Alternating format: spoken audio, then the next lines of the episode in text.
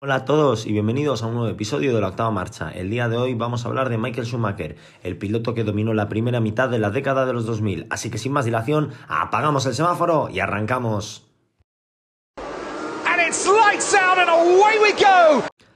Para todos aquellos que no estéis familiarizados con este tipo de episodios donde analizo a un piloto, os voy a explicar brevemente qué vamos a hacer.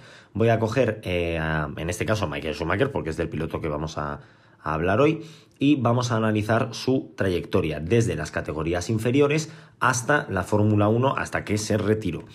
Michael Schumacher es un piloto alemán, eh, no sé dónde nació ahora mismo, no, lo recuerdo y no lo tengo apuntado, que eh, compitió desde el año 1991 hasta el año 2006, se retiró en el año 2006 para volver en la Fórmula 1 en el año 2010 y estar hasta el año 2012. Eh, fue el primer, bueno, lo voy a decir más adelante, pero fue durante mucho tiempo ha sido el piloto más laureado de la historia hasta que el señor Lewis Hamilton le ha ido eh, lentamente quitando, quitando esos récords que ha, que ha conseguido. Vamos a hablar un poquito de las categorías inferiores. En el año 1988, Michael Schumacher quedó segundo en la Fórmula Ford Europea 1600. Ese mismo año fue primero en la Fórmula König, una de las fórmulas regionales de Alemania. Ya en 1989 fue tercero en la Fórmula 3 alemana y para el año 1990 ganaba la Fórmula 3 alemana. Y a partir de ahí tenemos la trayectoria eh, en Fórmula 1. En el año 1991 quedó decimocuarto corriendo para las escuderías Jordan y Benetton. Corrió, no corrió la temporada completa, corrió unas pocas carreras y en el año 1992 ya se quedó con la escudería Benetton, donde fue tercero en el Campeonato del Mundo. Para 1993 fue cuarto también en Benetton. En 1994 logró el primer campeonato del mundo para un piloto alemán. Cuidado, esto es muy importante. Ha sido el primer piloto alemán en ganar un campeonato del mundo. Eh, lo hizo con Benetton y en 1995 también ganó el mundial con Benetton antes de continuar, hacer un inciso, creo que Jochen Rindt era alemán, pero estaba nacionalizado austriaco y computa como piloto austriaco, ¿vale? Aunque nació en Alemania. Es un poco como Verstappen, que ha nacido en Bélgica, pero corre bajo la bandera de eh, Holanda. Puntualizar eso por si alguno eh, dice, hombre, realmente el primer piloto alemán en ganar un mundial fue Jochen Rindt. Eh, técnicamente sí, pero no contó porque corría bajo esa bandera de, Austria. En el año 1996 se pasó a Ferrari, donde quedó tercero. En el año 1997 fue descalificado del Campeonato del Mundo, hubiese quedado segundo con Ferrari. En el año 1998 fue subcampeón del mundo con Ferrari, es decir, quedó segundo. En el año 1999 tuvo un, gran, un accidente grave en Silverstone, donde si no me recuerdo mal se partió la pierna y se perdió gran parte de la temporada. Aún así consiguió acabar quinto en el Mundial. En el año 2000 fue el primer campeón de Ferrari, ganó el Campeonato del Mundo con Ferrari, fue el primer campeón del mundo de Ferrari desde 1979. En el año 2001 revalidó su título, en el año 2002 volvió a ganar con Ferrari, en el año 2003 volvió a ganar con Ferrari, en el año 2004 volvió a ganar con Ferrari. Y ya en el año 2005 quedó tercero con Ferrari, en el año 2006 en su última temporada con Ferrari y en ese momento hasta la fecha quedó segundo, en 2010 volvió de la mano de Mercedes, donde quedó noveno, en 2011 fue octavo y en 2012 fue décimo tercero. Eh, y evidentemente no termina aquí el podcast, ¿vale? Ahora vamos a analizar en detalle eh, las temporadas. En 1991 debutó en el Gran Premio de Bélgica, es decir, en la undécima carrera, se perdió las vamos, se perdió, no corrió las diez primeras y debutó en, en Bélgica, donde abandonó. Esta carrera es la única que hizo con el equipo Jordan, después se pasó a Benetton, donde fue quinto en Italia, sexto en Portugal y sexto en España, y abandonó los grandes premios de Japón y Australia. Como digo, fue decimocuarto con cuatro puntos, tan solo corrió eh, seis carreras. En el año 1992 fue piloto de Benetton a tiempo completo, es decir, corrió toda la temporada, fue cuarto en el Gran Premio de Sudáfrica, consiguió su primer podio en el Gran Premio de México, donde fue tercero, replicó ese resultado en Bahrein, eh, uy, en Bahrein, perdón, en Brasil y fue segundo en España. Se retiró en el Gran Premio de San Marino, fue cuarto en Mónaco, segundo en Canadá, abandonó en el Gran Premio de Francia, cuarto en Gran Bretaña, tercero en Alemania, abandonó en Hungría y un año después de haber debutado en el Gran Premio de Bélgica, logró la primera victoria de su carrera. Eh, fue tercero en Italia, séptimo en Portugal, abandonó en Japón y fue segundo en Australia. Todo esto, como digo, le valió para, fue para ser tercero con 53 puntos. En el año 1993, también bajo los mandos de Benetton, abandonó el Gran Premio de, de, Sudáfrica, fue tercero en Brasil, se retiró en Europa, segundo en San Marino, tercero en España, abandonó en Mónaco, segundo en Canadá, tercero en Francia, segundo en Gran Bretaña y Alemania, abandonó en el Gran Premio de Hungría, fue segundo nuevamente en Bélgica, eh, abandonó en Italia, ganó en el Gran Premio de Portugal y se retiró en los dos últimos grandes premios de la temporada, en Japón y en Australia, quedando cuarto en el Campeonato del Mundo con 52 puntos.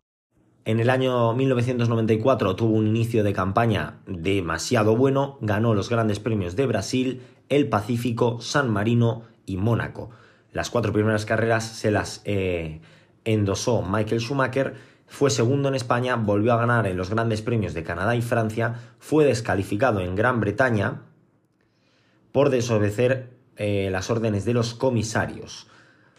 Y se decidió excluirle de las carreras de Italia y Portugal, lo cual eh, no me... no me... No sé si fue porque luego ya veremos lo que pasa luego, pero si es esa decisión es un poco una decisión un poco rara. Abandonó en el Gran Premio de Alemania, fue primero en Hungría, fue descalificado nuevamente en el Gran Premio de, de Bélgica por, por un desgaste en el patín de madera de la parte inferior del monoplaza. Y no sé si es porque suma dos descalificaciones que se pierde Italia y Portugal o porque la FIA en su momento decide sancionarle cuatro carreras después, lo cual no tiene mucho sentido. No corrió en los grandes premios de Italia y Portugal, fue ganó el Gran Premio de Europa, fue segundo en Japón y abandonó en Austria. Esto le valió para ser primero con 92 puntos. Bien, eh, luego voy a hablar de las polémicas de, Michael Schumacher porque trae bastantes.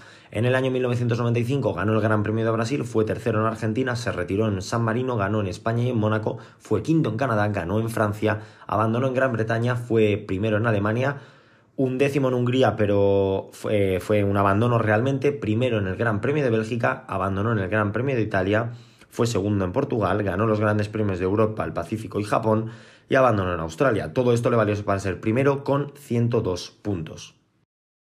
Para el año 1996 pasó de Benetton a Ferrari, donde el alemán comenzó la temporada un poco mal, ya que abandonó en el Gran Premio de Australia, pero fue tercero en Brasil, volvió a abandonar en Argentina, fue segundo en Europa y San Marino, se retiró en Mónaco, ganó su primera carrera con Ferrari en el Gran Premio de España, eh, tuvo que abandonar en el Gran Premio de Canadá, no tomó la salida en el Gran Premio de Francia, eh, eh, porque el motor se le rompió la vuelta de formación. Abandonó el Gran Premio de Gran Bretaña, fue cuarto en Alemania, fue noveno en Hungría, pero nuevamente realmente es un abandono. Ganó los grandes premios de Bélgica e Italia, fue tercero en Portugal y segundo en Japón. Todo esto le valió para ser tercero con 59 puntos.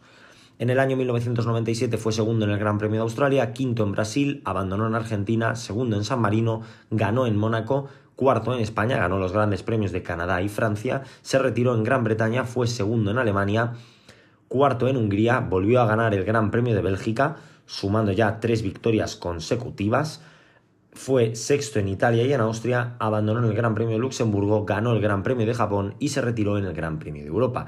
Todo esto le valió para ser descalificado en el Campeonato del Mundo con 78 puntos. Realmente hubiese sido segundo, pero luego explicaré por qué le descalifican y por eso sale, pero todos los resultados le realmente le desclasificaron, no le descalificaron. Le quitaron de la clasificación. De hecho, si tú te metes, si os metéis en Wikipedia en la temporada de 1997 y os vais a las clasificaciones, veis que Villeneuve ganó ese mundial, segundo Frentzen, tercero Coulthard y abajo del tono pone descalificado Michael Schumacher o desclasificado Michael Schumacher. Eh, y veis todos los resultados que consiguió, ¿vale? De hecho está justo por debajo de Vincenzo Sospiri, que no clasificó en el Gran Premio de Australia y no participó en el Gran Premio de Brasil y no corrió más. Así un poco como anécdota, ¿no? Está el último en la tabla, pero con mejores resultados que prácticamente todos.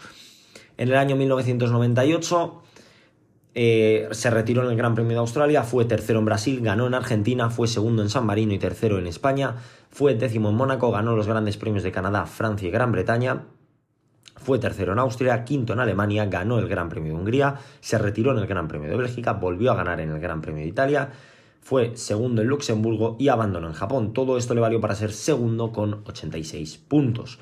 En el año 1999 comenzó la temporada siendo octavo en Australia, fue segundo en Brasil, ganó los grandes premios de San Marino y Mónaco, fue tercero en España, se retiró en Canadá, fue quinto en, Francia, perdón, no tomó la salida en Gran Bretaña por ese accidente que he comentado antes, se perdió esa carrera de Gran Bretaña, se perdió también las carreras de Austria, Alemania, Hungría, Bélgica, Italia y el Gran Premio de Europa. Un total de seis carreras con la de Gran Bretaña siete, bueno, sí, prácticamente la mitad de la temporada.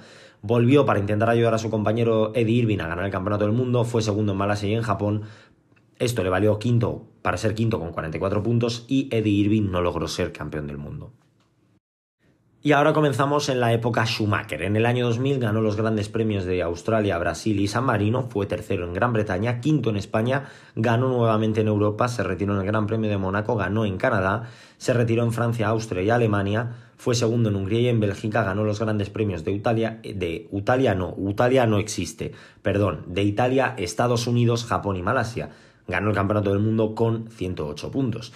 En el año 2001 ganó los grandes premios de Australia y Malasia, encadenando así seis victorias consecutivas, fue segundo en Brasil, abandonó en el Gran Premio de San Marino, ganó el Gran Premio de España, fue segundo en Austria, ganó en Mónaco, segundo en Canadá, ganó los grandes premios de Europa y Francia, fue segundo en Gran Bretaña, sumó otro abandono en el Gran Premio de Alemania, ganó los grandes premios de Hungría y Bélgica, fue cuarto en Italia, segundo en Estados Unidos y ganó el Gran Premio de Japón.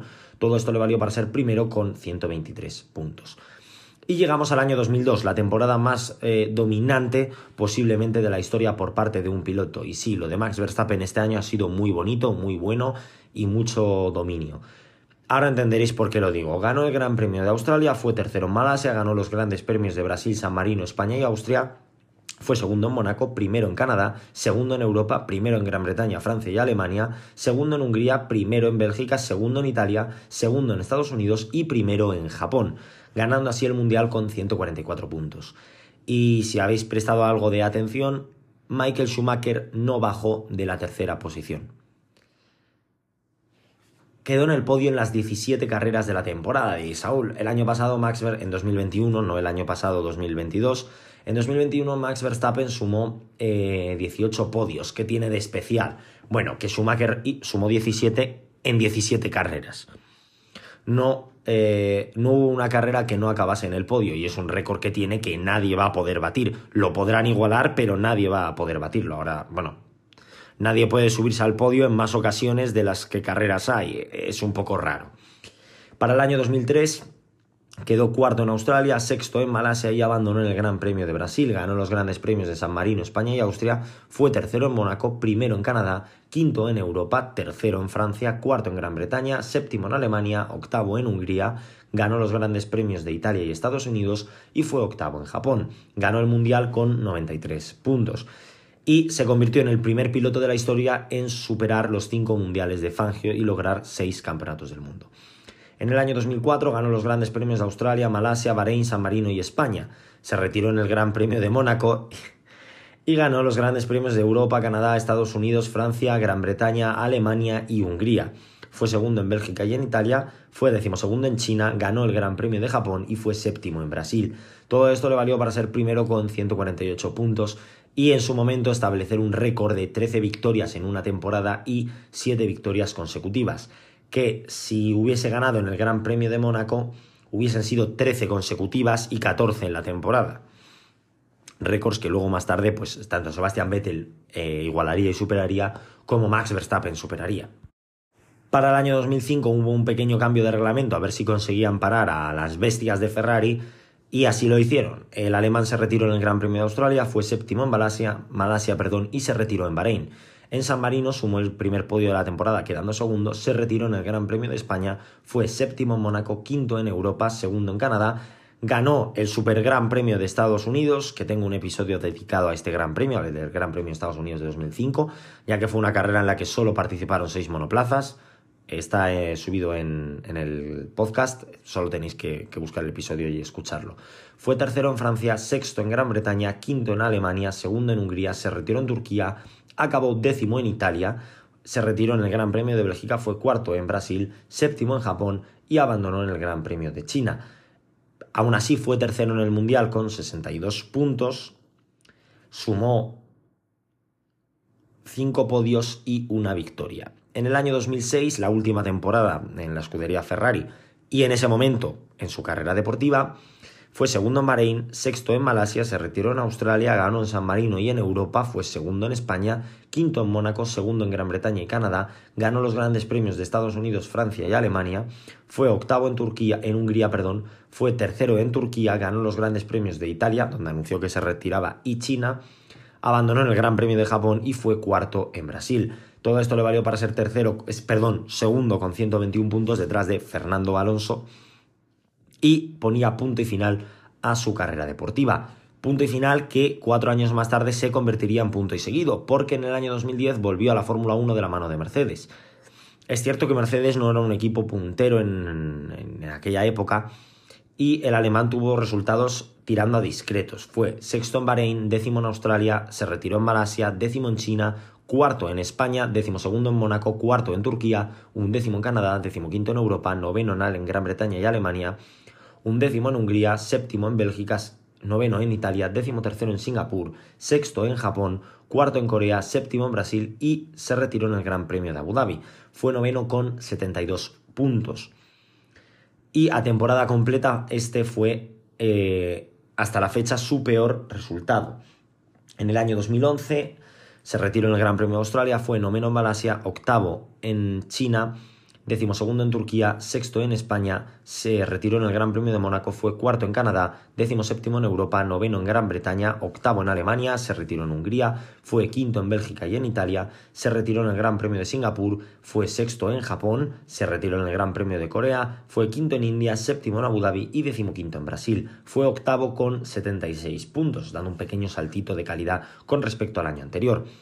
Y para su última temporada, en el año 2012, fue una temporada bastante desastrosa. Se retiró en, los grandes eh, se retiró en el Gran Premio de Australia, fue décimo en Malasia, se volvió a retirar en el Gran Premio de China, volvió a ser décimo en el Gran Premio de Bahrein, se retiró en los grandes premios de España, Mónaco y Canadá, fue tercero en el Gran Premio de Europa, el último podio de Michael Schumacher hasta la fecha, bueno, en su carrera deportiva. Fue séptimo en Gran Bretaña y Alemania, se retiró en Hungría, volvió a ser séptimo en Bélgica, fue sexto en Italia, se retiró en Singapur, fue un décimo en Japón, décimo tercero en Corea, vigésimo segundo en India, que fue un abandono realmente, un décimo en Abu Dhabi, décimo sexto en Estados Unidos y séptimo en Brasil. Fue décimo tercero con 49 puntos, completando así la peor temporada de su carrera. Y ahora vamos a hablar de alguna de las polémicas que ha tenido Michael Schumacher a lo largo de su carrera. Eh, comenzamos con una que tuvo en ese Gran Premio de Gran Bretaña que no obedecía a los comisarios y fue descalificado para eh, Italia y Portugal. Sinceramente no entiendo eh, eso de descalificar a alguien para dentro de tres carreras. Le descalificas. O sea, descalificar de las próximas tres carreras sí lo puedo llegar a entender, pero que corra tres carreras y luego se pierda dos no le veo muy, mucho sentido. En el Gran Premio de Australia de ese mismo año, Schumacher eh, partía con un punto de ventaja sobre Damon Hill. A mitad de carrera, el Benetton de Schumacher se salió de la pista y dañó un poquito su suspensión y Damon Hill intentó adelantarle y en la siguiente curva colisionó con él aposta haciéndole abandonar a él directamente y eh, Damon Hill finalmente tuvo que abandonar y así fue campeón del mundo por primera vez. Eh, no, no se tomaron consecuencias, se consideró, entiendo, en su día race incident eh, y Schumacher fue, o sea, se quedó con ese título de 1994, ganó luego en 1995 y se fue a Ferrari. En 1997, eh, Michael Schumacher eh, partía con ventajas sobre, en este caso, también un Williams. Y no era el de Damon Hill, que corría, si no me equivoco, para Arrows, aunque eso, como digo, no es lo, no es lo importante en estos momentos, sino que corría contra el, el Williams de Damon Hill, que era es, segundo en, ese momento en el, en el campeonato.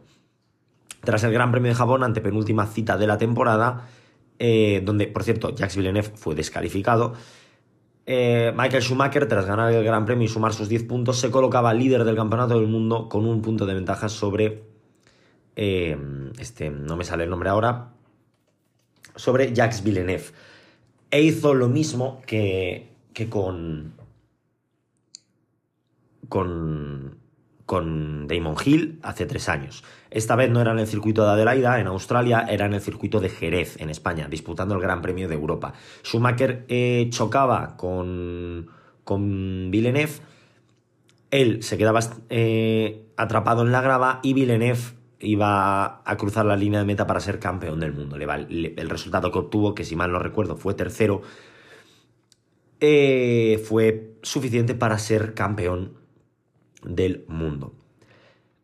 Luego, incluso en esa misma propia, si, si os ponéis el vídeo de la retransmisión británica de esa carrera, el propio, creo que es Martin Brandel, no lo, no lo sé quién es, el comentarista dice que se dieron cuenta en el momento, le dice, ese es el, lugar equivocado, Michael, le has dado donde no era.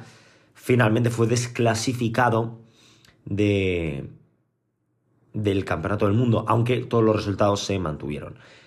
En 1998 adelantó al, coche de seguridad en el Gran Premio de Inglaterra y ah, hizo un stop, eh, fue sancionado con un stop and go. Lo cumplió en la última vuelta, cruzando la línea de meta por la calle de boxes para asegurarse la victoria. Eh, en ese caso los comisarios lo dieron por válido. Unos años después, en el año 2002, esta vez no creo que fue tanto eh, culpa de, Michael, sino más de, Ferrari, en el Gran Premio de Austria de 2002, la cual era la sexta prueba del campeonato, Michael Schumacher ganó por una décima de ventaja sobre su compañero Rubens Barrichello. El tema es que Rubens Barrichello le dejó pasar en la última recta, intencionadamente dando a entender que se estaba dejando pasar, que no era porque Schumacher tuviese más ritmo. Y de hecho eh, tuvo mucha polémica porque los ingenieros le estaban diciendo Creo que esta es la carrera, si mal no recuerdo, de la famosa frase de Let Michael through for the championship, cuando estás en la sexta carrera de la temporada. Creo que no había necesidad. Eh, de hecho, si mal no recuerdo, eh, Schumacher le cedió el puesto en el podio y fue sancionado, o Ferrari fue sancionada porque Schumacher ganó, pero sintió que Barrichello le había regalado la victoria. Entiendo que Schumacher no sabía nada de esto y le hizo a, Rubens Barrichello subirse en ese, en ese cajón del podio donde como que para él había ganado su compañero de equipo. Unas carreras después, en el Gran Premio de Estados Unidos, Schumacher dejó pasar a Rubens Barrichello para devolverle el favor. El escándalo hizo que eh, la FIA cambiase la normativa para prohibir las órdenes de equipo, para que no interfiriesen en el resultado de la carrera. En el Gran Premio de Estados Unidos, de hecho, creo, si mal no recuerdo, que es la victoria con menos diferencia de la historia. Rubens Barrichello ganó y tan solo 11 milésimas después cruzó la línea eh, Michael Schumacher. En el año 2006, esta polémica nos toca a los españoles, eh, Michael Schumacher estacionó su coche en la Rascas, en Mónaco, en la quali, para asegurarse la pole position.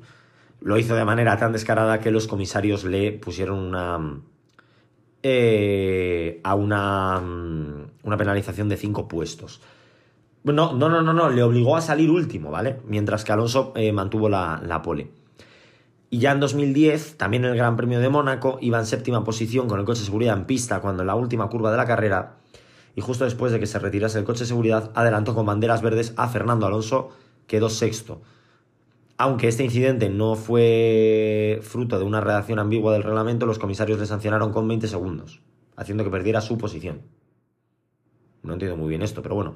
Y en el Gran Premio de Hungría también es esa famosa... Eh, no es colisión, pero esa famosa maniobra que le hace a Rubens Barrichello empujándolo contra, contra el muro.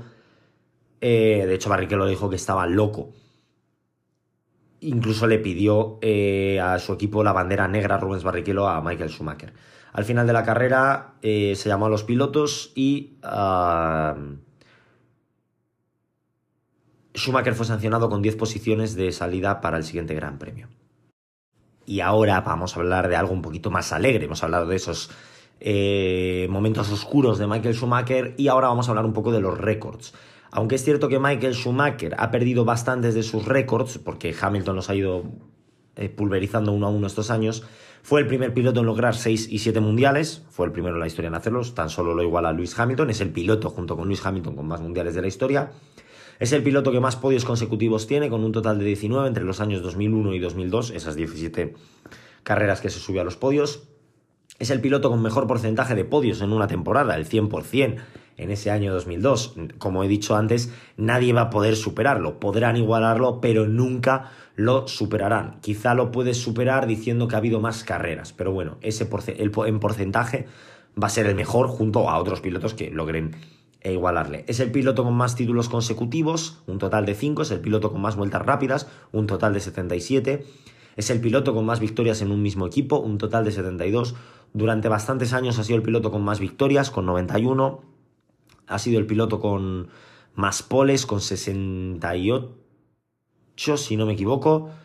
Ha sido el piloto con más puntos, cogido con pinzas. Ha sido el piloto con más podios, con un total de 155. Ahora mismo en todas esas estadísticas ubicas segundos, salvo la de puntos que está muy atrás, pero bueno, ya eh, tengo pensado hacer un episodio sobre el tema de los sistemas de puntuación, llevo bastante tiempo con eso, pero estoy haciendo también una publicación y no, no quiero que, o sea, quiero terminar bien la publicación antes de hacer el, episodio. Eh, es el piloto de Ferrari más laureado de la historia, de hecho yo tengo una teoría, Ferrari es muy histórica porque lleva desde 1950, pero Ferrari sin Michael Schumacher se queda un poquito coja, ¿vale? Eh, no tiene, como ya he dicho en alguna ocasión, no tiene tantos campeones, no tiene tanta gloria, en su momento la tuvo, pero Schumacher ha ayudado mucho a ese impulso. Son cinco mundiales de pilotos, seis mundiales de constructores que lograron juntos. Estuvieron a punto de ganar un sexto mundial de pilotos con, Michael Schumacher en el año 2006.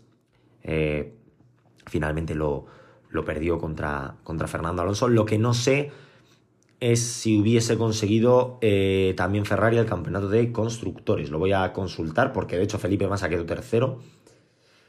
Sí, si hubiese, bueno, sí, si hubiese quedado por delante de Fernando Alonso, Ferrari hubiese logrado otro mundial de, constructores. Es cierto que el año 2005, temporada muy mala de Michael Schumacher. Luego, su imagen, entre comillas, se, se dañó en, en, los últimos tres años que, que volvió porque el problema no es que volviese para los últimos tres años, es que se estuvo medio arrastrando por la parrilla en un coche muy poco competitivo y tampoco vimos a un Michael Schumacher deslumbrante salvando dos o tres actuaciones. Es cierto que, por ejemplo, en el año 2012 Michael abandona mucho, porque es cierto, sufre 1, 2, 3, 4, 5, 6, 7 abandonos, 8 con el de India, el de Singapur es por colisión, el de España es por colisión, el de India, bueno, sufre daños por un pinchazo, el de Hungría no recuerdo por qué fue, tampoco puedo saberme todas las estadísticas de todos los pilotos de memoria, fue por problemas mecánicos. Es cierto que el coche en algunas ocasiones no le acompañó demasiado, pero en otras cometió errores, sus resultados tampoco fueron brillantes.